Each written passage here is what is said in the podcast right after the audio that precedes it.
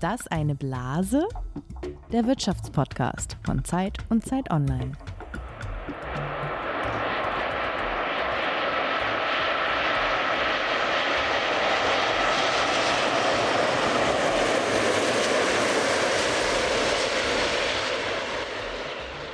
Also ich muss zugeben, dass dieser Sound in mir schon irgendwas auslöst. Also auch wenn es ziemlich laut ist und schrill, wenn so ein Flugzeug landet. Aber bei mir kommt dann Reiselust auf, Sehnsucht nach fernen Reisezielen. Das Kerosin kann ich fast schon riechen. Also man kommt so ein bisschen ins, ins Schwelgen, wo man überall auf der Welt noch hin möchte. Aber es sind auch so ein paar gemischte Gefühle dabei.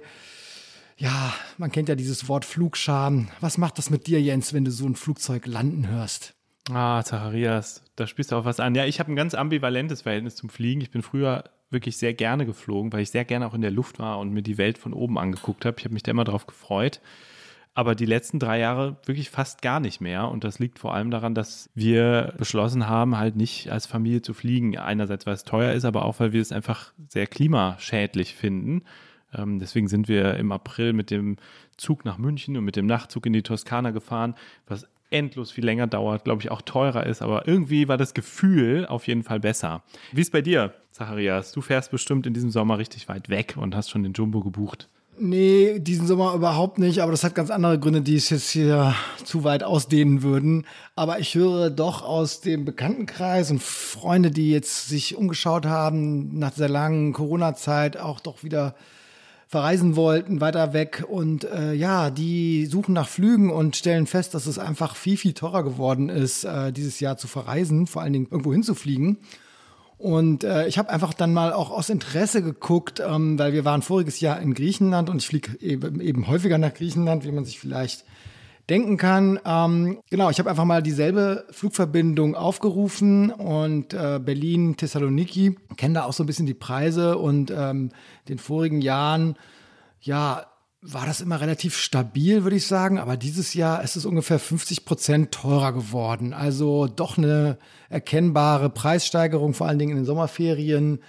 Und ich glaube, dass das ähm, stellen gerade viele Leute fest und fragen sich, ist Fliegen zu teuer geworden? Also ja, oder was sagst du? Da muss ich dir direkt widersprechen. Ich finde, mein Eindruck ist, es ist nicht, nicht so viel teurer, jedenfalls nicht schmerzhaft teurer geworden. Wir wollen einen Freund besuchen im Herbst, der wird ähm, feiert seinen runden Geburtstag in Graz und ich habe wirklich alles abgesucht nach Möglichkeiten. Wie kommen wir da mit dem Zug hin?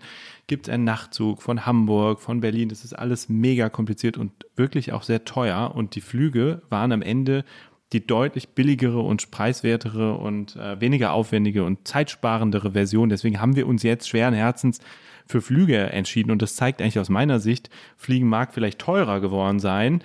Und 50 Prozent klingt ja auch irgendwie viel, aber ich finde, es ist ehrlich gesagt oft immer noch zu billig. Ich finde, es müsste teurer werden.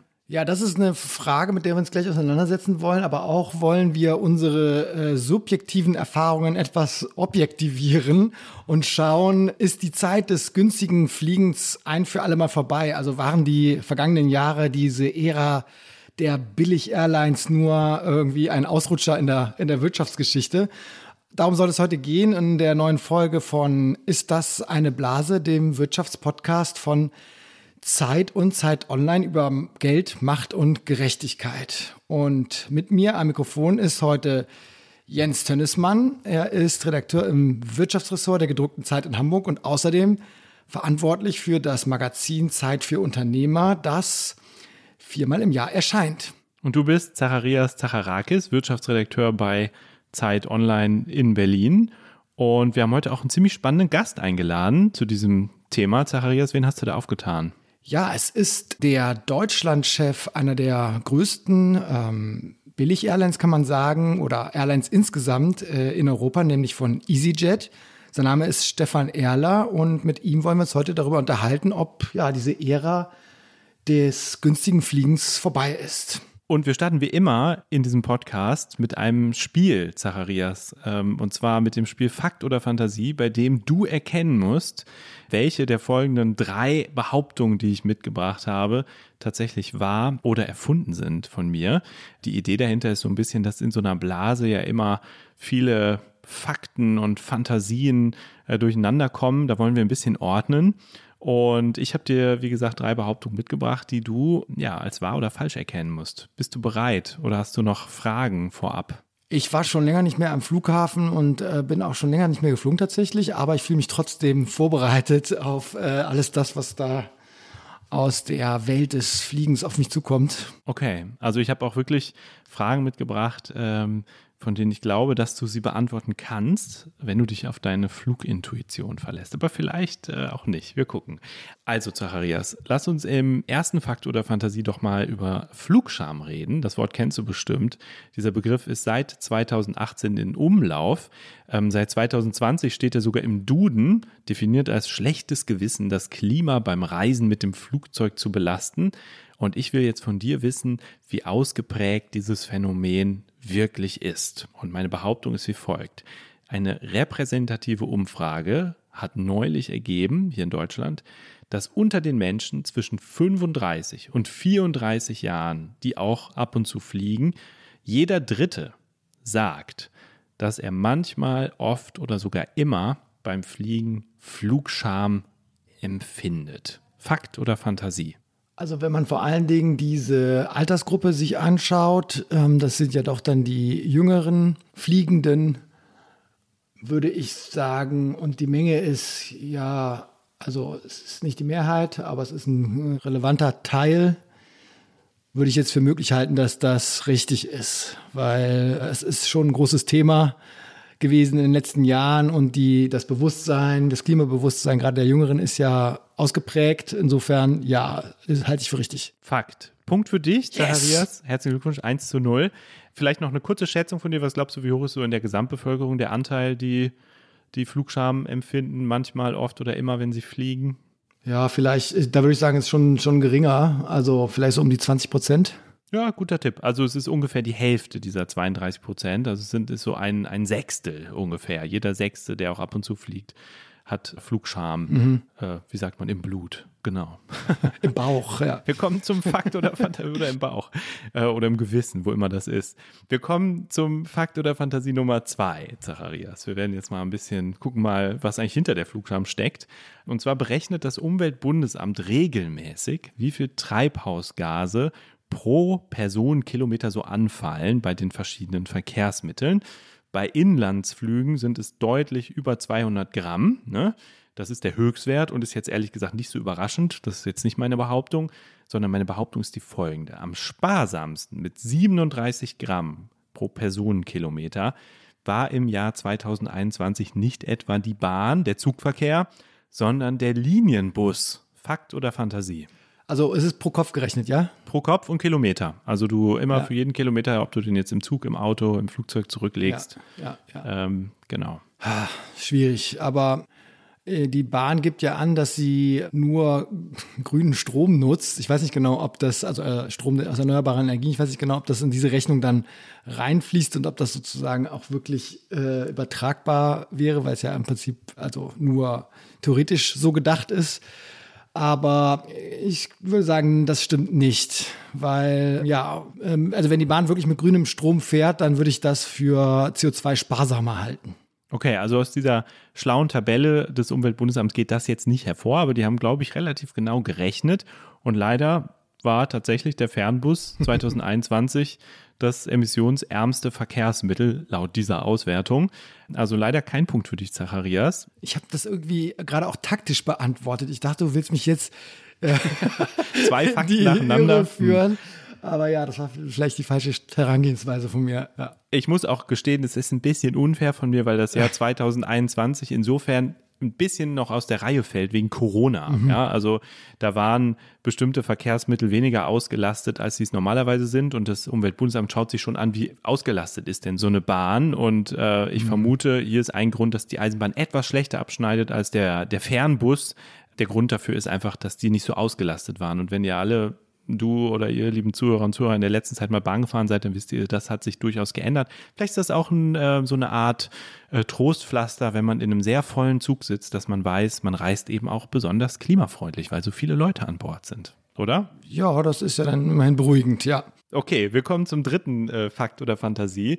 Wir wissen jetzt, Bus und Bahn sind klimafreundlicher als Fliegen, aber lange und damit kommen wir jetzt zu unserem Thema heute, waren sie nicht so viel billiger. Also es gab ja sehr billige Flüge. Und im dritten Faktor der Fantasie geht es jetzt um die Frage, ob sich das wirklich so geändert hat. Und ähm, ich habe jetzt mal geguckt, du lebst ja in Berlin, Zacharias, bist auch ähm, da viel unterwegs. Und der, einer der Flughäfen, die von Berlin aus am häufigsten angeflogen sind, ist Amsterdam. Und jetzt kommt meine Behauptung. Wenn du gestern Abend beschlossen hättest, am Pfingstmontag nach Amsterdam zu reisen, dann müsstest du für einen Flug ungefähr, also den billigst verfügbaren Flug am Pfingstmontag, ungefähr dreimal so viel bezahlen wie für das günstigste Fernbusticket. Fakt oder Fantasie? Oh, okay, Fernbus. Oh, ich bin ganz, ganz wenig nur mal in meinem Leben mit Fernbussen gefahren in Deutschland. Gibt es ja auch noch nicht so lange. Okay, ich gebe noch eine Hilfestellung. Ungefähr, also Fernbus und Bahn kosten tatsächlich ähnlich viel. Also du müsstest für einen Flug etwa dreimal so viel bezahlen wie für das günstigste Fernbus- oder Bahnticket. Das ist die Behauptung. Eigentlich würde ich auch sagen, dass das, äh, dass das stimmt, weil jetzt in meinem Kopf würde ich jetzt sagen, der Flug kostet wahrscheinlich ungefähr sowas wie zwischen 250 und 300 Euro. Ist das hin und zurück? Nee, eine Strecke. Eine Strecke. Montags hin. Und äh, an so einem Feiertag auch. Und der Fernbus ja vielleicht sowas 75, 80 Euro. Die Bahn auch ungefähr 100 Euro vielleicht. Ja, also würde ich sagen, stimmt. Leider nein, Fantasie. ist wirklich erstaunlich. Ich habe gestern geschaut und Fernbus hätte 70 Euro gekostet. Das stimmt. Oder ab 70 ja. Euro. genau, sehr gut getippt. Die Deutsche Bahn hatte noch einen günstigen Preis für 82 Euro und auch zu einer vernünftigen Tageszeit. Und der billigste Flug hätte tatsächlich 84 Euro gekostet. Wow, okay. 84. Mhm. Das heißt, da überlegt man sich natürlich schon zweimal, ob man sich acht Stunden äh, in den Fernbus setzt oder in die Bahn mit fünf Umstiegen, ja, über alle möglichen Zwischenstopps oder ob man einfach mal das Flugzeug nimmt. Und ich finde, das sollte man vielleicht doch im Hinterkopf haben, wenn man jetzt über die gestiegenen Preise redet, dass man oft eben doch noch vergleichsweise günstig fliegen kann und immer noch die Frage im Raum stellt, ist das eigentlich okay? Ja, dass äh, ein Bus oder eine Bahn, die viel klimafreundlicher sind und zwar viel länger brauchen, aber dass die am Ende so viel, ja, fast so teuer sind wie so ein Flug. Ja, vor allen Dingen diese Kurzfristigkeit überrascht mich, dass da noch ähm, so günstige Tickets verfügbar gewesen wären. Also und dann auch noch an einem Feiertag. Aber gut. Ja, erstaunlich. Und wir wollen jetzt auf ein paar ganz grundsätzliche Dinge schauen, die das Fliegen betreffen. Also klären, ob das alles stimmt, was wir gerade ja so ein bisschen anekdotisch erörtert haben, nämlich ist Fliegen wirklich teurer geworden zuletzt und ähm, wie verhält es sich äh, insgesamt mit diesen Preisen. Und dazu haben wir unseren Kollegen Sören Götz befragt, der sich bei Zeit Online um alles kümmert, das mit dem Vorwärtskommen zu tun hat. Also er betreut da bei uns das Ressort Mobilität. Und wir haben Sören gefragt, erstmal ganz grundsätzlich, wie kommt der Flugpreis eigentlich zustande? Die Airlines haben dynamische Preismodelle entwickelt, um möglichst viele Tickets zu einem möglichst hohen Preis zu verkaufen abhängig davon, wann man fliegt, wann, von wo, mit welchem Gerät man das Ticket bucht und wie lange man am Ziel bleibt, zu welcher Zeit man fliegt und ob es am Zielort Events gibt, variiert der Preis entsprechend. Dazu kommt noch bei Inlandsflügen eine Mehrwertsteuer von 19 Prozent. Außerdem muss die Airline pro Passagier bis zu 60 Euro Luftverkehrssteuer abdrücken. Dazu kommen noch Versicherungs- und Flughafengebühren, teilweise Gepäck- und Bearbeitungsgebühren. Also eine ganze Menge, aus dem sich der Preis zusammensetzt für ähm, die Preise, mit denen die Billig-Airlines Werbung machen, also diese 20 Euro, die man oft mal irgendwo sieht, gibt es oft ähm, nur eine Handvoll Plätze im Flugzeug. Mit denen macht die Airline dann in der Regel Verlust, also es ist reine Werbung. Okay, dann schließt sich ja die nächste Frage quasi automatisch an. Ist Fliegen tatsächlich teurer geworden? Und wenn ja, warum oder warum nicht? Ja, tatsächlich sind Inlandsflüge zuletzt 15 Prozent teurer gewesen als noch Anfang 2020 und Auslandsflüge sogar 25 Prozent. Wegen Corona wurden lange nur wenige Flüge angeboten und die Nachfrage kam dann aber doch schneller zurück als gedacht. Deshalb konnten die Airlines auch hohe Preise verlangen. Eine Zeit lang, vor allem im letzten Jahr, mussten sie das auch, denn der Kerosinpreis ging da ziemlich durch die Decke, nachdem äh, Russland die Ukraine angegriffen hatte. Zuletzt sank der Ölpreis wieder und auch die Auslandsflüge wurden wieder ein bisschen günstiger.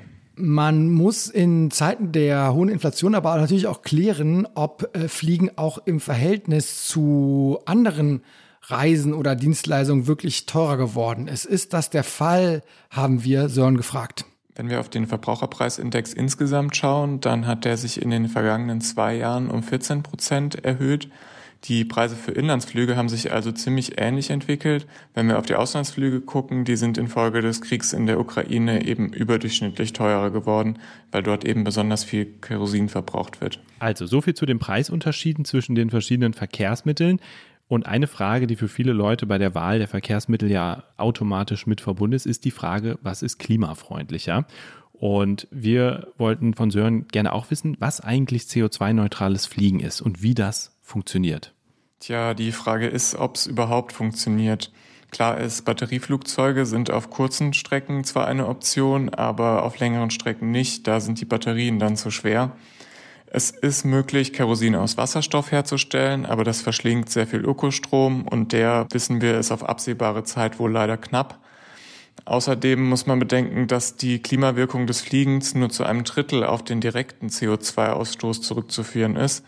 Zwei Drittel dagegen der Klimawirkungen sind auf Kondensstreifen und Stickoxide in der Atmosphäre zurückzuführen, die die Flugzeuge hinterlassen. Und die fallen leider auch bei den sogenannten klimaneutralen Treibstoffen an. So sieht's leider so aus, dass das wirklich saubere Fliegen auch in den nächsten Jahrzehnten wohl leider noch ein Traum bleiben wird. Ja, vielen Dank, Sören, Sören Götz von Zeit Online.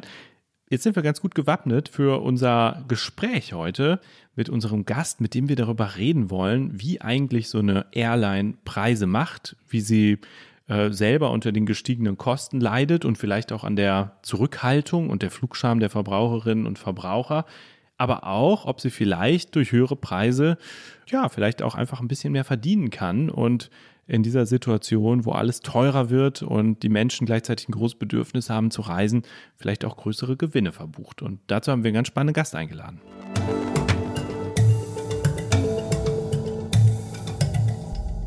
Genau, und unser Gast ist wirklich so eine Art Überflieger, muss man sagen. Nach seinem Studium in Konstanz ist er wirklich ohne Umwege direkt in die äh, in der Luftfahrtbranche durchgestartet. Also erst war er für EasyJet in England tätig und dann später bei Air New Zealand, wo er sich um die Langstrecke gekümmert hat. Und dann war er vier Jahre lang Manager am Hamburger Flughafen bei dir in der Gegend, Jens. Und äh, so richtig abgehoben ist er aber 2019, als er ja, mit Anfang 30 schon Deutschlandchef von EasyJet wurde, die mit 70 Millionen Fluggästen im vergangenen Jahr zu einer der wichtigsten Fluglinien in Europa gehört. Und wir begrüßen jetzt hier bei uns Stefan Erler, den Deutschlandchef von EasyJet. Herzlich willkommen. Vielen Dank für die Einladung. Herr Erler, das müssen Sie uns jetzt ein bisschen erklären. Also gleich nach dem Studium hinein in die äh, Luftfahrtbranche. Warum haben Sie sich das so fokussiert direkt als erste Station ausgesucht? Sind Sie, sind Sie Flugfan schon gewesen damals? Ja, ich denke, das, das Fliegen an sich war immer eine Leidenschaft gewesen. Kam sicherlich von den ein oder anderen Flugreise, die man auch als Kind mal erleben durfte. Ich fand es immer interessant, die Flugzeuge an den verschiedensten Flughäfen in Europa abheben zu sehen. Habe auch während meines Studiums schon das ein oder andere Interview gehabt für, für kleine ähm, Praktikas, habe dann auch ähm, bei dem ein oder anderen Unternehmen auch sicherlich schon mal zwischendurch mitgearbeitet und immer das Kerosin, wie man so schön sagt, im Blut gehabt, was dazu geführt hat, dass äh, sicherlich die Möglichkeit bei EasyJet in London anfangen zu können damals eine tolle Möglichkeit war nach dem Masterstudium. Sie sind Deutschlandchef von EasyJet und wir haben mal nachgeguckt, ausgerechnet hier hinkt das Flugaufkommen äh, ja so ein bisschen hinterher. Ne? Das Niveau von 2019 ist noch nicht wieder erreicht.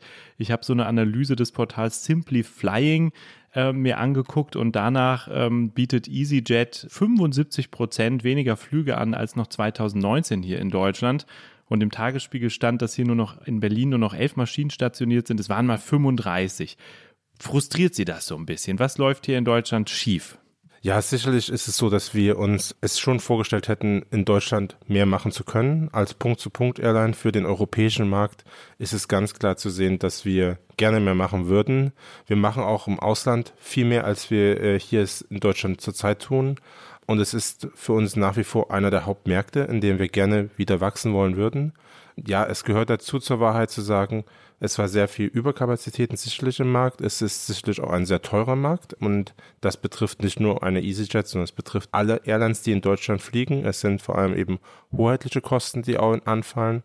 Und naja, zum anderen ist es natürlich so, dass in anderen europäischen Ländern man in den letzten Jahren besser wachsen konnte als in Deutschland. Warum ist das so? Also war in Deutschland die Nachfrage nicht so da oder was ähm, unterscheidet den deutschen Markt von den anderen in Europa? Nein, ich denke, die, die Nachfrage ist äh, gerade auch in Deutschland als der Reiseweltmeister nach wie vor gegeben. Es ist auch so, dass nach Corona, in der Zeit, in der sicherlich weniger Geschäftsreisende unterwegs waren, in der auch ähm, vielleicht der Städtetourismus etwas zurückgegangen ist, das Potenzial nach wie vor da ist, dahin auch wieder aufzuwachsen.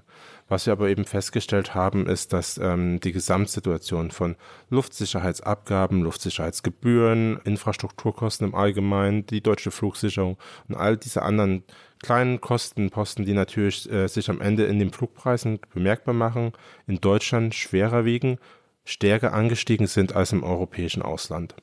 Das heißt, am Ende des Tages, Sie haben schon die Zitate aus den einzelnen Statistiken der letzten Wochen und Monate gezeigt, ja, sind wir in Deutschland als Luftfahrtindustrie ähm, noch weit hinter dem, wo wir vor der Corona-Krise waren.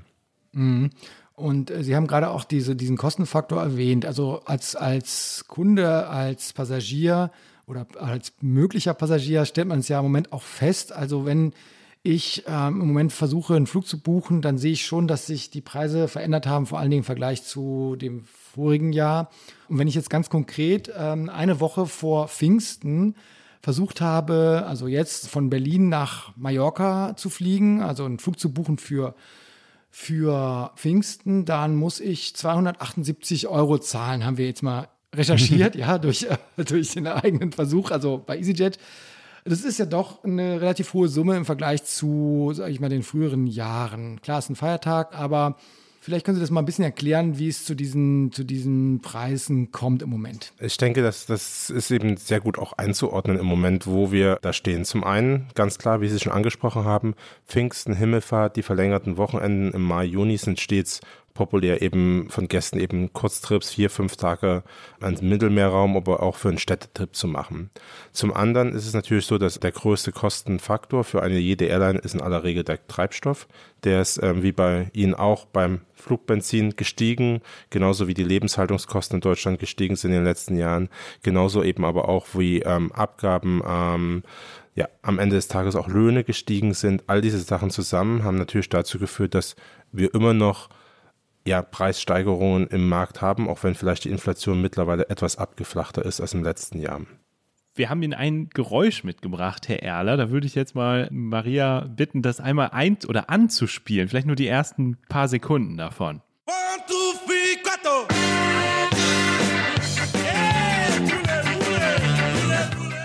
Herr Erler, wissen Sie, was das für ein Geräusch ist? Kennen Sie den Song? Nein, zugegebenermaßen nein. okay. Wir haben mal ganz tief ins Archiv geschaut. Das ist ein Werbespot von EasyJet aus oh. dem Jahr 2015. Äh, und der ist ganz lustig, weil die Menschen darauf zu sehen sind und sie wackeln mit ihren Po-Backen in diesem Video. Äh, und es geht um Happy Bums, 150.000 Seats for 29 Pounds. Why all the happy bums must have got a seat with EasyJet for just 29.99. Sollen wir die Werbung wiederholen? nee, ich würde Sie fragen, ist es heute vielleicht eher so, dass die Leute mit dem Kopf schütteln müssen, wenn sie die Preise sehen, statt mit dem Po zu wackeln? Ja, also das ist interessant, was für Werbung wir ähm, in der Vergangenheit gemacht haben, sie aus den Archiven rausholen konnten. Äh, am Ende des Tages ist es aber nach wie vor so, dass wir sicherlich ein sehr gutes Preis-Leistungs-Verhältnis haben. Also ähm, abseits vom Spaß zu sehen, ist es so, dass unser Durchschnittstarif nach wie vor unter 70 Euro liegt. Wir haben 50 Prozent unserer Tarife, die derzeit so im Preisniveau von circa 60 Euro liegen. Ich denke, das ist ein sehr gutes Preis-Leistungs-Verhältnis, was man für einen Flug ans Mittelmeer, an, nach Mailand oder London auch im Zweifel für einen Städtetrip äh, erhalten kann ganz klar, die, die Preisentwicklung äh, bei einer Airline passt sich auch dem an, wie Angebot und Nachfrage sind. Sprich, im deutschen Markt wird weniger geflogen, demzufolge sind weniger Sitze vorhanden, aber die Leute wollen nach wie vor verreisen. Es gibt nach wie vor Geschäftsreisende, es gibt nach wie vor Urlaubsreisende und ähm, da, demzufolge ist da eben eine, eine Preisentwicklung zu sehen, die sich vielleicht auch von dem der letzten Jahre abgekoppelt hat. Plus, wir sind natürlich aus der Corona-Pandemie herausgekommen, in der jede Fluggesellschaft zahlreiche Schulden aufnehmen musste, um eben über die letzten zwei, drei Jahre hinüberzukommen. Jetzt hat EasyJet kürzlich seine Halbjahreszahlen bekannt gegeben. Und was ganz interessant war, war, dass pro Sitz die Fluglinie 66 Pfund 46 erwirtschaftet. Mhm. Äh, 30 Prozent mehr als 2019. Damals waren das etwa 50 Pfund. Also die Leute geben mehr Geld aus, wenn sie mitfliegen. Und ich fand interessant, dass in diesem Halbjahresbericht drin stand, dass ihr Umsatz auch deswegen um 80 Prozent gewachsen ist, weil sie so eine ja, tolle Preispolitik verfolgen. Also da steht due to pricing strengths. Was heißt denn das, gute Preispolitik? Ist das ein anderes Wort für höhere Ticketpreise oder was ist die gute Preispolitik, die gleichzeitig ja dann für ihre Aktionäre auch irgendwie interessant ist auf der anderen Seite? Also gute Preispolitik für uns bedeutet sicherlich, dass wir stets versuchen, Angebot und Nachfrage in Einklang zu bringen. Und am Ende des Tages wollen wir so gut ausgelastete Flieger wie möglich haben. Unser durchschnittlicher Sitzladefaktor ist über 90 Prozent. Ähm, das ist die Zielmarke, die wir erreichen wollen. Gute Preise kann ich dann verlangen, wenn der Kunde willens ist zu bezahlen für eine Urlaubsreise oder auch für eine Geschäftsreise eben dann eine gute Gegenleistung bekommt, in dem Sinne, dass er einen frühmorgendlichen Abflug hat, abends den Rückflug, demzufolge den Tag an der Destination, sei es in Basel, Genf, Zürich, wo auch immer, effektiv genutzt hat und dann wieder zurück nach Hause kann. Weil am Ende des Tages ähm, ist ja nicht nur der Flugpreis entscheidend, sondern eben auch die Zeit, die ich investiert habe für eine Geschäftsreise, die Zeit, die ich am Urlaubsort verbringen kann. Wir fliegen beispielsweise hier ab Deutschland in den Morgenstunden auf die Kanarischen Inseln. Das heißt, der Gast hat noch den ganzen Tag äh, von seinem Urlaubstag. Das sind indirekte Punkte, die natürlich dafür sprechen, etwas mehr zu investieren in die Flugreise, aber man spart dann im Hotel, man äh, hat einen längeren Urlaubsaufenthalt vor Ort. Also das sind für uns gute Punkte, die einfach auch für den Kunden am Ende sprechen. Interessant war ja auch in Ihrer Halbjahresbilanz, dass ähm, zwar der Umsatz gestiegen ist, aber auch ähm, die, der Verlust ähm, relativ hoch war. Und da ähm, werden dann die Kosten genannt als Ursache. Also auch wieder ein Zitat, significantly increased fuel costs, also Treibstoffkosten. Wie sehr können Sie diese Kosten an die Kunden weiterreichen im Moment? Also ab wann ist da sozusagen die Grenze nach oben und wann reagiert die Nachfrage darauf dann auch empfindlich, sodass sich Leute für was anderes entscheiden? Sehr unterschiedlich. Ähm, es, es kommt da immer auf die einzelnen Strecken an. Es kommt auch zum Teil auf die einzelnen Märkte an und auch ähm, wenn man auf ähm, Städtetrips beispielsweise schaut, kommt es auch sehr stark auf den einzelnen Tags, auf die einzelnen Flugzeiten an. Also es gibt das beste Beispiel ist immer ein Dienstagvormittag, der sicherlich schwächer gebucht ist als ein Donnerstagabend oder Freitag. Und danach richtet sich auch etwas, wo die Preiselastizität liegt, welches Angebot man im Markt hat. Und natürlich ähm, sind wir wie alle anderen Airlines äh, in Europa auch stets bemüht, unsere ähm, Kerosinkosten zu hatchen, wie wir das nennen, sprich abzusichern gegen Überpreisschwankungen. Das heißt, wir profitieren äh, am Ende des Tages als Airline immer noch von den Kos ähm, Einkaufspreisen der vergangenen Jahre, müssen mhm. aber natürlich zugeben auch, einige dieser Kosten aus den letzten Jahren, gerade diesen rasanten Steigerungen in 2022, an die Kunden einfach weitergeben zu müssen, um damit eben dann trotzdem einen, einen operativen Gewinn erzielen zu können als Unternehmen. Zacharias hat ja eben angesprochen, dass diese Flüge nach Mallorca 278 Euro kosten würden, wenn man jetzt eine Woche vorher für Pfingsten buchen würde bei Ihnen. Wir haben auch mal geguckt, wie teuer wäre es zum Beispiel nach Amsterdam zu fliegen und da sind es nur 84 Euro. Also das ist ungefähr so teuer wie der Fernbus oder die Bahn.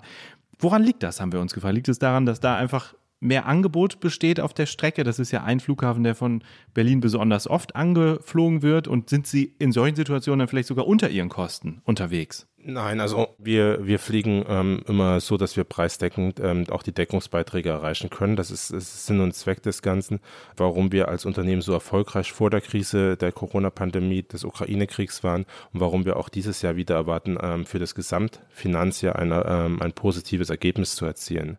Der Unterschied ist ganz klar, Amsterdam jetzt äh, in der Brückenwoche sozusagen zwischen Himmelfahrt und ähm, Pfingsten ist ähm, weniger stark nachgefragt von Geschäftsreisenden. Deshalb sind mehr ähm, Sitzplätze dort noch verfügbar. Deshalb sind die Gesamtkosten niedriger. Die Streckenlänge, ähm, auch nach Amsterdam zu fliegen, ist aus Berlin heraus eine Stunde in etwa. Nach ähm, Palma braucht man schon zweieinhalb Stunden. Also ich muss schon mal die doppelte Menge an Kerosin tanken, um in etwa dieselbe Anzahl an Passagiere zu befördern. Jetzt mal so über den Daumen gepeilt. Das heißt, am Ende des Tages, wenn wir davon ausgehen, dass Kerosin einer der größten Posten ähm, in unserer Kostenstruktur ist, dann bedeutet das natürlich auch, dass Preise nach Palma höher sein müssen. Mal ganz abgesehen von der Nachfrage, die sicherlich zu Pfingsten auf die Sonneninsel der Deutschen höher ist als für Amsterdam, für die Kanäle dort. Eine Nachfrage, bevor wir über das Kerosin reden, Zacharias. Ich hätte, man fragt sich natürlich als Kunde oder Kundin natürlich immer, wann buche ich eigentlich einen Flug am besten? So. Können Sie uns ein bisschen, vielleicht auch so als Service für unsere Hörerinnen und Hörer, einmal verraten, wie das ist? Also besser möglichst lange warten oder besser möglichst früh buchen oder ist es einfach komplett unberechenbar? Nein, also äh, es gilt nach wie vor die Weisheit, je früher man bucht, umso günstiger ist es in aller Regel. Das mhm. ist nicht auszuschließen, dass im Gesamt Paket dann, wenn man sich natürlich dann ein Hotel noch dazu kauft oder einen Mietwagen verordnet etc., dass da überall Preisschwankungen vorhanden sind.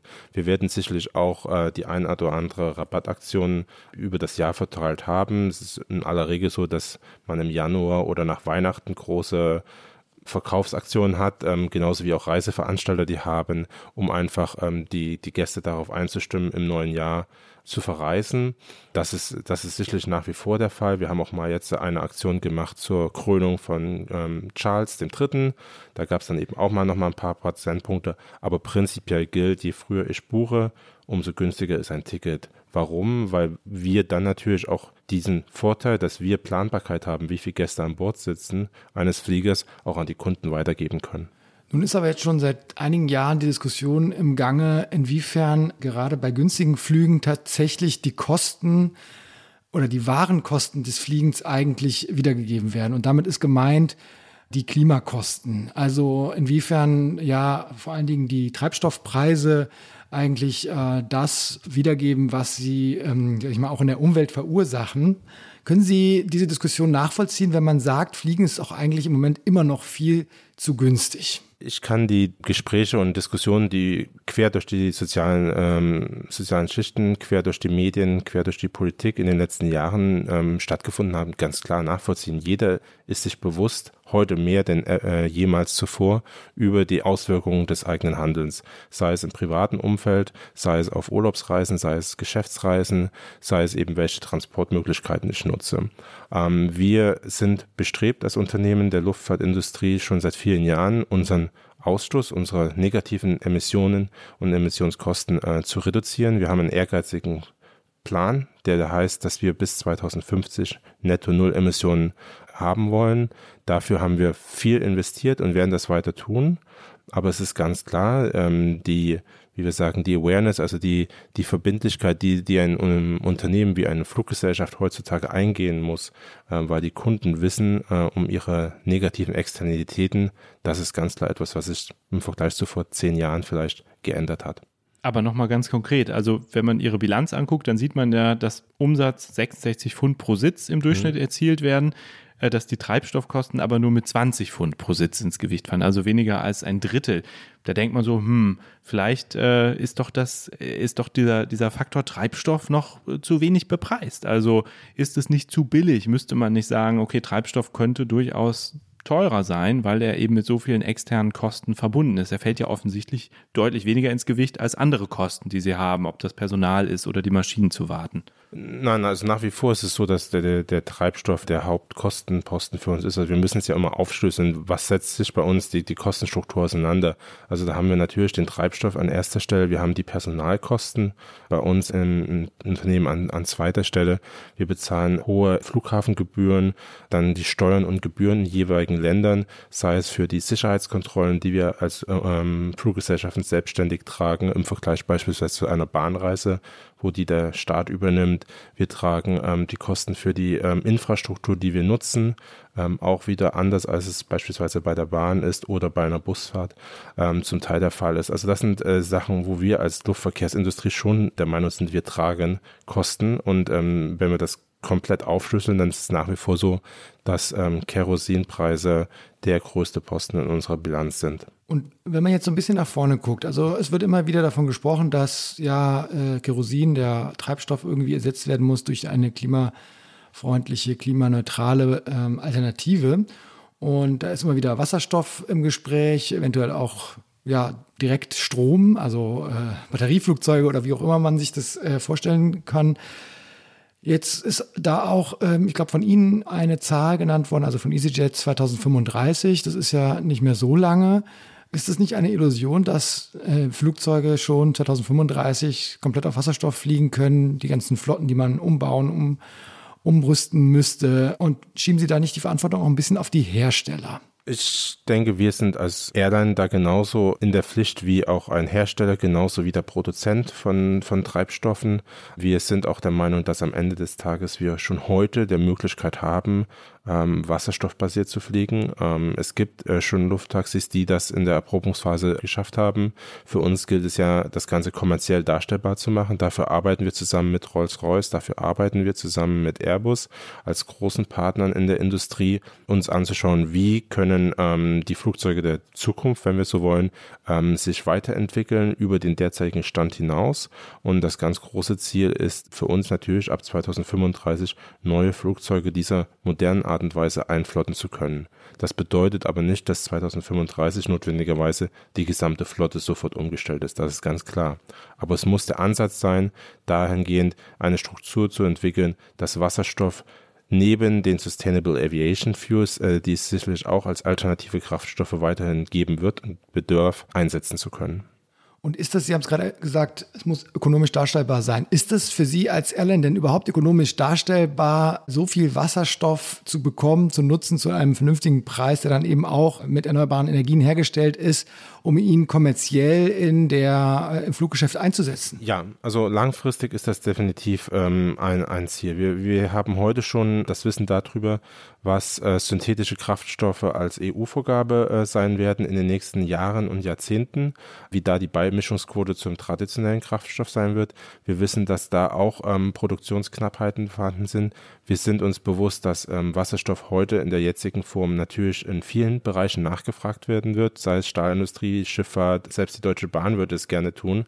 Am Ende des Tages müssen wir dann einfach auch schauen, wo ist es am sinnvollsten einzusetzen. Also brauche ich ein Wasserstoffauto ähm, oder brauche ich eher einen Flieger? Also welche Formen der, der, der, des Transportwesens oder auch der Industrialisierung bedürfen Wasserstoff, weil diese nicht anders ähm, in irgendeiner Weise an Strom kommen. Also ich kann mit einem LKW, mit einem Zug, mit anderen Fortbewegungsmitteln kann ich sicherlich relativ einfach eine, einen Stromabnehmer und Ladestationen irgendwo installieren. Ein Flugzeug, wie Sie schon sagten, elektrisch basiert, ist eher äh, im Kleinformat äh, zu sehen.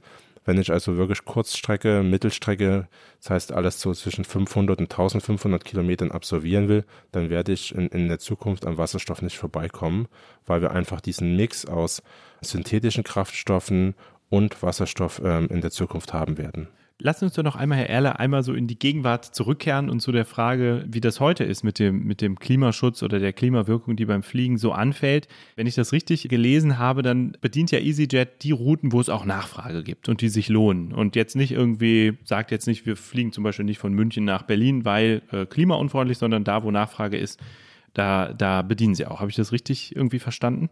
Ja, also prinzipiell ist es ähm, so, dass wir äh, uns schon das Portfolio in, in zweierlei Hinsicht anschauen. Ähm, zum einen bedienen wir nur die großen Flughäfen äh, Europas, das heißt also Primärflughäfen, ähm, sei es Hauptstädte oder große Metropolen wie Mailand, Genf, Basel zum Beispiel oder auch Zürich.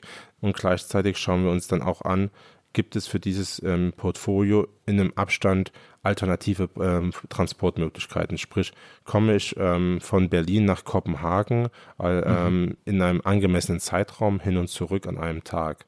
Nein, weil ich habe da noch eine kleine Fährverbindung oder ich muss den großen Landweg nehmen. Also ist die Wahrscheinlichkeit sehr hoch, dass Gäste auf ein Flugzeug zurückgreifen werden, weil es die schnellste und komfortabelste Art und Weise ist, von A nach B zu kommen. Das ist im Endeffekt unsere Auswahl, wie wir Strecken ähm, optimiert einsetzen. Okay, aber das heißt, wenn man zum Beispiel die Strecke von Berlin nach Köln oder so bedient, weil die Leute auch da sind, die diese Strecke gerne buchen, dann würden sie die auch bedienen oder bedienen sie die auch. Das heißt ja aber im Umkehrschluss, am Ende liegt es an den Präferenzen der Kunden, ob eine Strecke bedient wird. Und wenn die Mehrzahl der Kunden sagt, okay, von Berlin nach München fahre ich eben lieber mit dem Zug, weil ich das Klima schützen will, dann würden sie die Strecke auch nicht anbieten. Sind also am Ende die Kundinnen und Kunden in der Pflicht, sich Gedanken um den Klimaschutz zu machen und zu sagen, ich will nicht von München nach Köln, äh, von München nach Berlin fliegen oder Köln nach Berlin und nicht die Airline. Nein, es ist, äh, wir müssen natürlich unterscheiden zwischen dem, was die Kunden und Kunden in wählen, weil sie ähm, schnell von A nach B kommen wollen. Ähm, es gibt auch diejenigen, die sagen, ich steige äh, nicht in ein Flugzeug aus Grund von Umwelt Gesichtspunkten. Und es gibt genauso diejenigen, die sagen, ich, ich fahre gerne mit dem Zug, aber wenn ich heute von Berlin nach Köln und am selben Tag zurück möchte, dann habe ich eben nur noch einen kurzen Zeitraum vor Ort und demzufolge ähm, werde ich vielleicht eine Strecke fliegen und eine Strecke mit dem Zug fahren. Wir sehen auch heute schon, dass im, im Bereich der Zubringer- und Abbringerverkehre viel mehr ähm, auch hier schon in, in, ähm, in einer Intermodalität zwischen den Verkehrsträgern haben. Das heißt, die Gäste nutzen auch die Bahn, um besser zum Flughafen zu kommen oder vom mhm. Flughafen weg. Ähm, wir sehen auch, dass eben bestimmte Strecken, die vor 10, 15 Jahren noch geflogen wurden, eben heute sich nicht mehr rentieren, weil der Zeitunterschied im Reisebereich einfach zusammengeschrumpft ist. Sie hatten die Bereiche in München, Berlin, Nürnberg, Berlin angesprochen. Wir kennen es auch aus der Schnellfahrtstrecke Köln-Frankfurt heraus, ja von Wettbewerbern. Ähm, das sind alles Destinationen gewesen, die früher geflogen wurde.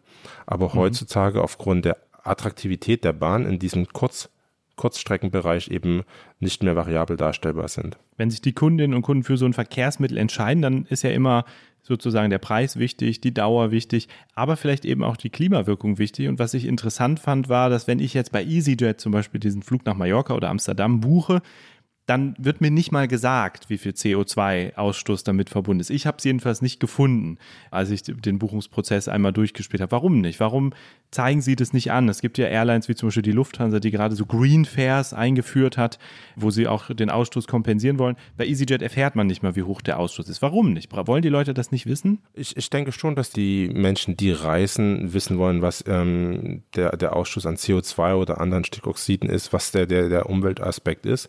Wenn ich beispielsweise auf Google gehe, dann äh, einen Flug von Berlin nach Palma suche oder von München nach Hamburg, dann wird mir das dort auch dargestellt. Zum Beispiel, was was möglich ist. Wir als Airline ähm, haben in den letzten Jahren die CO2-Kompensation für unsere Gäste übernommen, haben aber auch festgestellt, dass, dass es gleichzeitig der Fall war, dass wir mit den Investitionen, die wir tätigen können in neue Technologien, ein Vielfaches dessen machen können, was wir über die Kompensation erreicht haben. Plus natürlich auch wir festgestellt haben, ähm, dass eine freiwillige Kompensation in aller Regel nicht stattfindet, sondern es eben eine Kompensation für Menschen ist, die schon kompensieren. Sprich, ein Unternehmen kompensiert heutzutage in aller Regel die Geschäftsreisen ähm, der eigenen Mitarbeitenden. Mhm. Wir als EasyJet haben darüber hinaus nochmal freiwillig für alle unsere Gäste kompensiert und dann kam es zu Doppel- und Dreifach-Kompensationen, ohne dass am Ende des Tages wirklich ein Mehrwert entstanden ist. Das heißt, wir halten da wirklich im Moment Abstand von alternativen Tarifen, die am Ende des Tages den, den Mehrwert jetzt nicht bringen, sondern worauf wir uns konzentrieren wollen, ist die effektive Reduzierung und Verminderung des Ausstoßes, sprich Investitionen in neues Fluggerät, Investitionen in, in Technologien, mit denen wir zusammen mit Rolls-Royce, Airbus und anderen Partnern arbeiten. Ja, vielleicht können wir das noch ein bisschen äh, konkretisieren. Also äh, Sie haben CO2 kompensiert ähm, für, also es ist in bestimmte Projekte Geld geflossen, äh, Wiederaufforstung. Das können Sie vielleicht noch mal kurz erklären, was da passiert ist und warum haben Sie dann glaube 2022 damit aufgehört, also Emissionen zu neutralisieren. Sie haben es gerade so ein bisschen erklärt, Investitionen woanders hin, aber erstmal, wohin ist das Geld denn eigentlich gegangen und äh, warum hat man damit aufgehört? Ja, man kann ähm, Kompensationen in, in Aufforstungsprojekte, in soziale Projekte, Wassergewinnung, Wasserwirtschaft im Allgemeinen, ähm, Heizprojekte, sprich kann ich eben äh, in, in einigen afrikanischen oder auch asiatischen Ländern über Solarpanels besser Energie gewinnen, als wenn ich das über eine offene Feuerstelle tue. Wie kann ich Regenwälder äh, sichern oder im Zweifelsfall auch neu aufforsten und dadurch eben CO2 investieren. Für uns ist es wichtig, am Ende des Tages zu schauen, was können wir denn tun, um CO2 effektiv zu mindern? Können wir es über Dekarbonisierung erreichen? Können wir es über Reduktion im Bereich des Ausstoßes an sich tun? Können wir ähm, CO2 aus der Luft herausziehen, also das ähm, sogenannte Carbon Capturing betreiben? Das sind für uns die Projekte, die wir angehen wollen. Für uns und ist nach wie vor das Thema Kompensation als Teil einer Flugreise oder als Teil ein, eines Lebens an sich nur ein, ein Zwischenschritt, äh, ein Zwischenschritt dahin, wirklich neutral, netto null am Ende des Tages zu sein. Und das ist das Ziel, auf das wir jetzt hin, hinarbeiten wollen. Und äh, wenn wir uns zurückdenken, vor fünf Jahren, als wir damit angefangen haben, gab es noch gar nicht diese Fortschritte in der Wasserstofftechnologie, wie es sie heute gibt. Es gab noch gar nicht die Ideen, in, in diese Richtung zu denken auf EU-Ebene. Also eine EU Fit for 55 ist erst in den letzten Jahren entstanden. Haben sich irgendwelche Kundinnen und Kunden eigentlich gemeldet, als Sie das beendet haben, das Projekt? Oder ist es vielleicht auch so, dass das gar nicht so, denen gar nicht so wichtig ist? Also wir haben positives wie negatives Feedback ähm, darüber halten. Also zum einen mhm. ist es ja für unsere Kunden nicht unbedingt ersichtlich gewesen, dass, ähm, dass da jetzt ein Aufschlag wäre oder ähnliches, weil wir es ja effektiv getan haben für alle, ähm, die mit uns geflogen sind, auf jedes Ticket, das gekauft wurde. Das ist also schon mal ein Unterschied zu dem, was heutzutage mit Queen Fairs oder freiwillige Kompensationen vielleicht bei Wettbewerbern geschieht. Das ist ein Punkt. Der andere ist natürlich, dass man uns auch häufiger dann unterstellt hat, ja, das wäre Greenwashing, weil, weil was tut die Airline am Ende, um effektiv CO2 redu zu reduzieren, weniger auszustoßen. Und diese Punkte sind natürlich auch Kritikpunkte, die wir aufgegriffen haben. Und ähm, an der Entscheidung an sich, wie gesagt, ähm, wird es gerade bei den Vielfliegern nicht sehr viel ändern. Warum? Weil sie heute schon in vielen Reiseketten die Kombination an sich im Unternehmen über Behörden und anderes ähm, tätigen. Lassen Sie uns noch einen kleinen Ausblick wagen. Also auf diesen Sommer und auf das, was jetzt gerade äh, in, den, ja, in, den nächsten, in der nächsten Zeit passieren wird. Würden Sie sagen, dass die Reisebranche, dass die Airlines diesen Sommer wieder zurück zum Zustand gekehrt ist, den es äh, zuletzt 2019 gab, also vor Corona. Es ist wieder eine gewisse Normalität da im Aufkommen, im Flugaufkommen, äh, in den Buchungszahlen oder sind wir immer noch ja in, in den Verwerfungen dieser vergangenen zwei bis drei Jahre drin. Ja, ich denke, der, der Begriff Normalität ist in der Luftfahrtbranche sehr, sehr schwierig äh, zu definieren. Äh, wenn wir zurückdenken, wir äh, die letzten, ja, das letzte Jahrzehnt war, glaube geprägt von Verwerfungen. Wir hatten seit 2017, 18 mit der Air Berlin Krise und der damaligen Pleite mit dann Corona, aufkommenden Friday for Future Protesten, was wir gerade besprochen haben im Bereich der Nachhaltigkeit, mit Corona, mit der Ukraine-Krise und dem Krieg dort, wirklich in jedem Jahr ähm, Themen, die die Luftfahrtbranche direkt betroffen haben. Wir sind als eine der Branchen sehr stark von Corona definitiv betroffen gewesen. Wir sind als erste in die Krise hineingekommen aufgrund von Flugverboten und als letzte kommen wir aus der Krise heraus, weil erst nach und nach die Kunden wieder sich daran gewöhnt haben zu fliegen. Also es will jeder verreisen, es möchte jeder gerne die Welt erkunden, Europa sehen, mit Freunden sich vernetzen. Es ist noch nicht da, wo wir ähm, vor der Krise waren, aber wir sind einem guten Stück näher gekommen, sicherlich in diesem Frühjahr. Und ähm, wir müssen auch immer natürlich perspektivisch sehen, wie war es im letzten Jahr. Da, da sprachen wir noch von Omikron und äh, anderen äh, Varianten. Dann sprachen wir von einem Krieg. Also wir sind sicherlich schon etwas mehr Normalität dieses Jahr, auch was das Buchungsverhalten angeht, als wie es im letzten Jahr der Fall war. Sie haben schon diesen schwierigen Markt in Deutschland, da haben wir schon drüber gesprochen, dass es hier noch nicht so wieder anzieht wie in anderen Ländern. Aber EasyJet hat ja auch so ein bisschen seine äh, Marktposition eingebüßt dadurch. Das heißt, es ist auch ein bisschen weniger holt es auf, als andere Airlines vielleicht aufgeholt haben. Was haben Sie sich so vorgenommen als Deutschlandchef für EasyJet in den nächsten Monaten und Jahren? Gibt es Strecken, wo Sie sagen würden, da wollen wir unbedingt wieder hin? Oder darauf verzichten wir jetzt ganz, weil die sich einfach noch nie gelohnt haben? Ja, also wir haben sicherlich ähm, die Corona-Zeit und auch das Jahr 22 dazu genutzt, einmal die Strategie zu überdenken, was wir im deutschen Markt anbieten können. Wie schon zuvor genannt, äh, müssen wir immer vergleichen, wie ist die Kostensituation, wie ist die Infrastruktursituation in Deutschland im Vergleich zu anderen europäischen Märkten. Wir äh, fühlen uns nach wie vor hier sehr wohl ähm, im Allgemeinen mit der Struktur des Marktes. Wir ähm, fühlen uns in, in Berlin beheimatet und äh, sind natürlich auch bemüht, weiter Potenzial hier rauszuschöpfen. Wir sind sicherlich ähm, im kommerziellen wie operativen sehr stabil aufgestellt, was diesen Sommer angeht und erwarten da eigentlich auch ähm, sehr Positives aus dem Bereich Berlin-Brandenburg und ähm, wollen das einfach jetzt nutzen, dieses Jahr so als Übergangsjahr in wieder eine mehr Wachstumsphase, wenn man es einfach so nennen kann, äh, in den Jahren 24, 25 zu schauen, wo können wir wieder aufwachsen im deutschen Markt, aber sicherlich auch im, in europäischen Märkten und ähm, dazu zählt natürlich, dass wir im Gesamtnetzwerk EasyJet weit in diesem Jahr auch erwarten, wieder die Passagierzahl von vor Corona zu erzielen. Okay, und als äh, letzte Frage würde ich gerne zurückkommen zu der Frage, die wir in unserem Podcast immer stellen, nämlich ist das eine Blase? Ihr Kollege von der Lufthansa, Carsten Spohr, erwartet zumindest für die Zukunft, dass die Preise gleich bleiben, also nicht sinken, sondern sogar eher steigen. Was erwarten Sie? Also konkret die Frage, ist günstiges Fliegen, so wie wir es in der Vergangenheit, in den vergangenen 10, 20 Jahren erlebt haben, vielleicht doch eine Blase? Also wird es insgesamt ein bisschen teurer werden müssen? ob es teurer werden muss, das weiß ich nicht, das vermag ich nicht zu sagen. Ähm, ob es ähm, sicherlich teurer ist, als es in, in, in der Vor-Corona-Krise war, ja, das stellen wir fest. Aber wie, wie vorhin auch schon gesagt, wir haben äh, als EasyJet immer noch sehr attraktive Tarife und es ist auch immer im, ja, im Bild des Betrachters zu schauen, wo fliegt man, wann fliegt man. Ich denke, das wird eher sich nochmal ähm, etwas verschieben, was die Streuung angeht. Also wann fliege ich in den Urlaub, wann fliege ich auch auf Geschäftsreisen. Wir haben heute schon festgestellt, dass es nicht mehr dieses typische 9-to-5-Arbeiten im Büro gibt. Es gibt auch nicht mehr die typische Dienstreise, die montags beginnt und Donnerstag zu Ende ist. Das heißt, da sind auch Verschiebungen im Markt, die sich definitiv in die Richtung ausweiten werden, dass wir ein anderes Marktverhalten haben, die Kunden anders nachfragen, flexibler sind und demzufolge sich auch dann eben nicht für teures Geld vielleicht ähm, den, den Flug am Freitagabend, sondern den am Donnerstagmittag schon gönnen. Und ich bin von überzeugt, dass die Branche in den letzten Jahrzehnten sehr viel Positives in Deutschland wie auch äh, für Gesamteuropa in Bezug auf Konnektivität, auf, auf, auch auf das Miteinander ähm, ausgewirkt hat. Und ich denke, daran werden wir alle festhalten wollen. Und ich bin auch davon überzeugt, dass Reisen nach wie vor eine der Top-Sachen sein wird, die wir hier in, in Europa sehen werden. Okay, vielen Dank, Herr Alain, dafür, dass Sie sich unseren Fragen gestellt haben. Vielen Dank. Vielen Dank für die Einladung.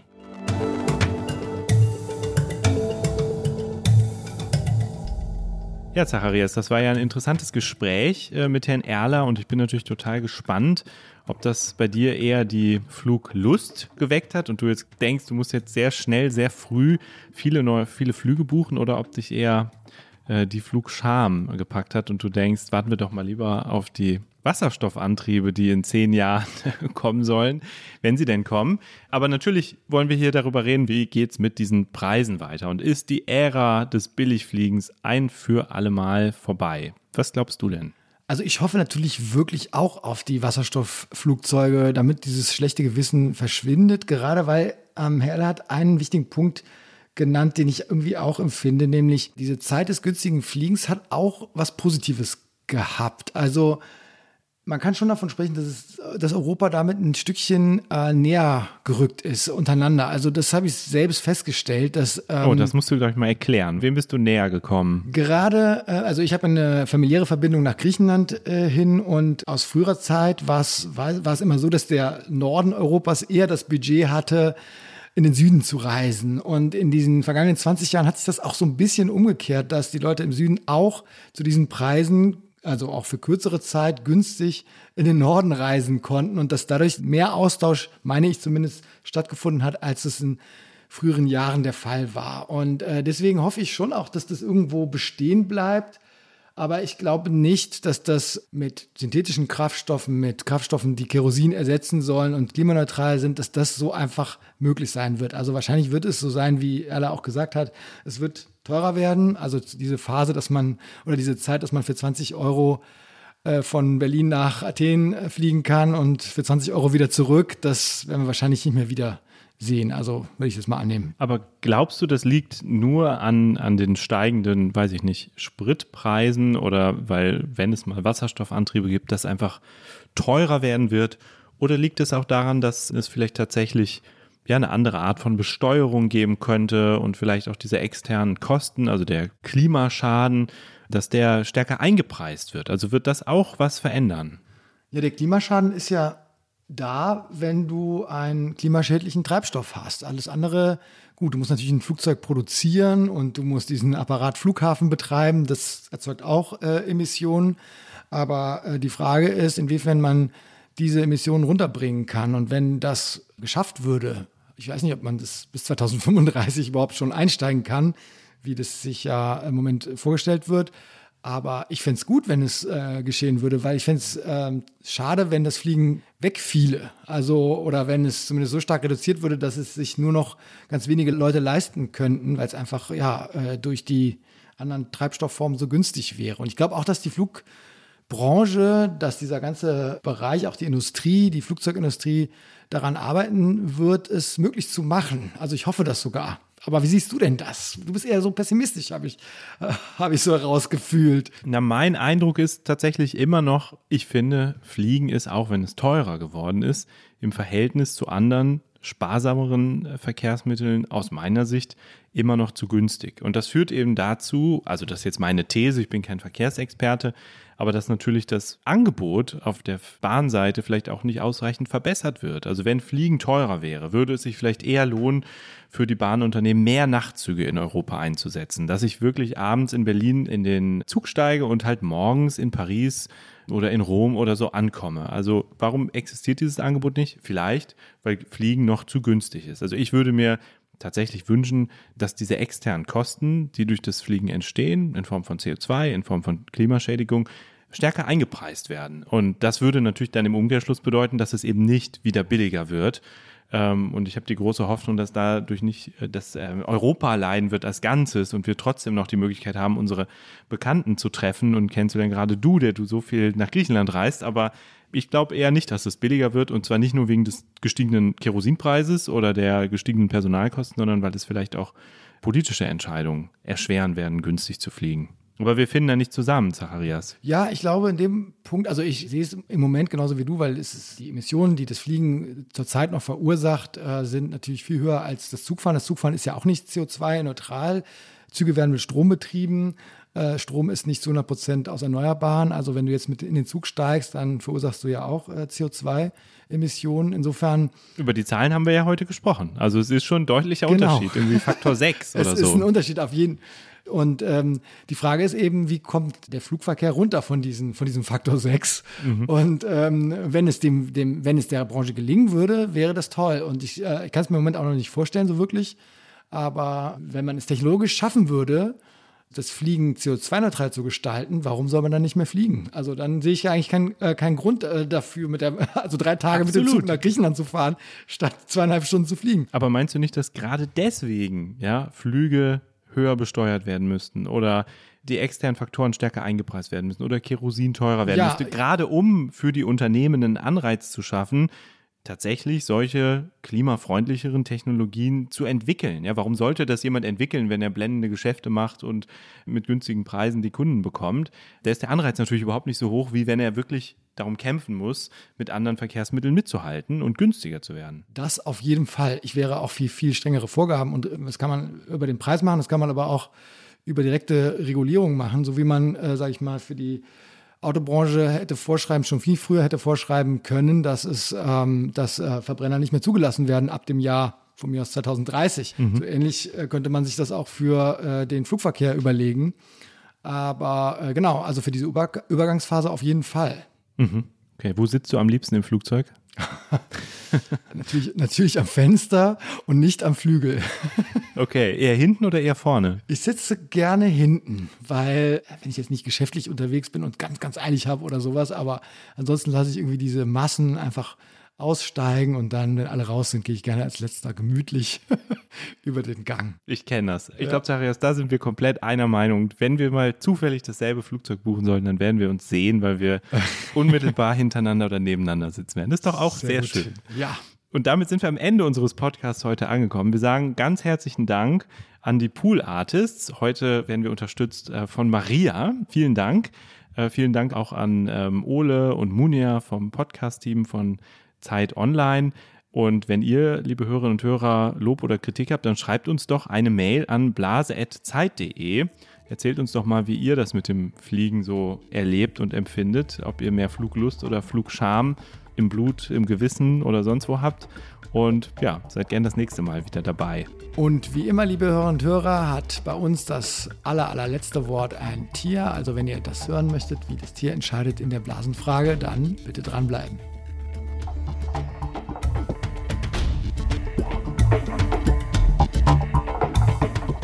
Ist das eine Blase? Ist ein Podcast von Zeit und Zeit Online, produziert von Pool Artists. Hallo zum Tierorakel, schön, dass ihr noch dran geblieben seid. Ich stehe hier bei den Lerntieren Wentorf, bei unserem sehr lieben und geschätzten Podcast-Esel Karlchen, der ganz gut drauf ist und sich wahrscheinlich schon sehr intensiv mit der Fliegerei beschäftigt hat. Er wedelt auf jeden Fall fröhlich mit dem Schwanz. Es geht heute um die Frage, wie werden sich die Preise fürs Fliegen weiterentwickeln. Ähm, Nochmal ein kurzer Rückblick. Im Jahr 2022 kostete ein Flug in Deutschland, einfache Strecke inklusive Steuern und Gebühren, im Durchschnitt zwischen 68 und 119 Euro äh, und war schon gegenüber 2019 deutlich teurer geworden. Und Karlchen soll uns jetzt prophezeien, ob es noch teurer wird, das Fliegen. Vor Karlchen stehen jetzt drei Schalen, jeweils mit Äpfeln und Möhren. Wenn er die ganz linke auswählt, heißt das, die Preise für Flüge nach Berechnungen des DLR werden in diesem Jahr gegenüber 2022 sogar wieder etwas sinken. Dann die mittlere Schale bedeutet, die Preise werden gleich bleiben oder um bis zu 15 Prozent steigen. Und die rechte Schale, ebenfalls mit Apfel und Möhre ausgestattet, bedeutet, die Flüge werden um 15 Prozent oder sogar mehr teurer im Jahr 2023. So, wir sind startklar. Karlchen hat gut zugehört. Er stampft einmal kurz mit dem Vorderhuf auf und jetzt setzt er sich in Bewegung. Karlchen, Äpfel und Möhren, du kennst das Spiel. Karlchen? Okay, Karlchen wählt die mittlere Schale aus, beißt in die Möhre rein. Karlchen, du glaubst, dass Flüge teurer werden um bis zu 15 Prozent in diesem Jahr. Das finde ich ist eine ja, naheliegende Prognose. Dann vielen Dank, Karlchen, und danke fürs Zuhören. Tschüss.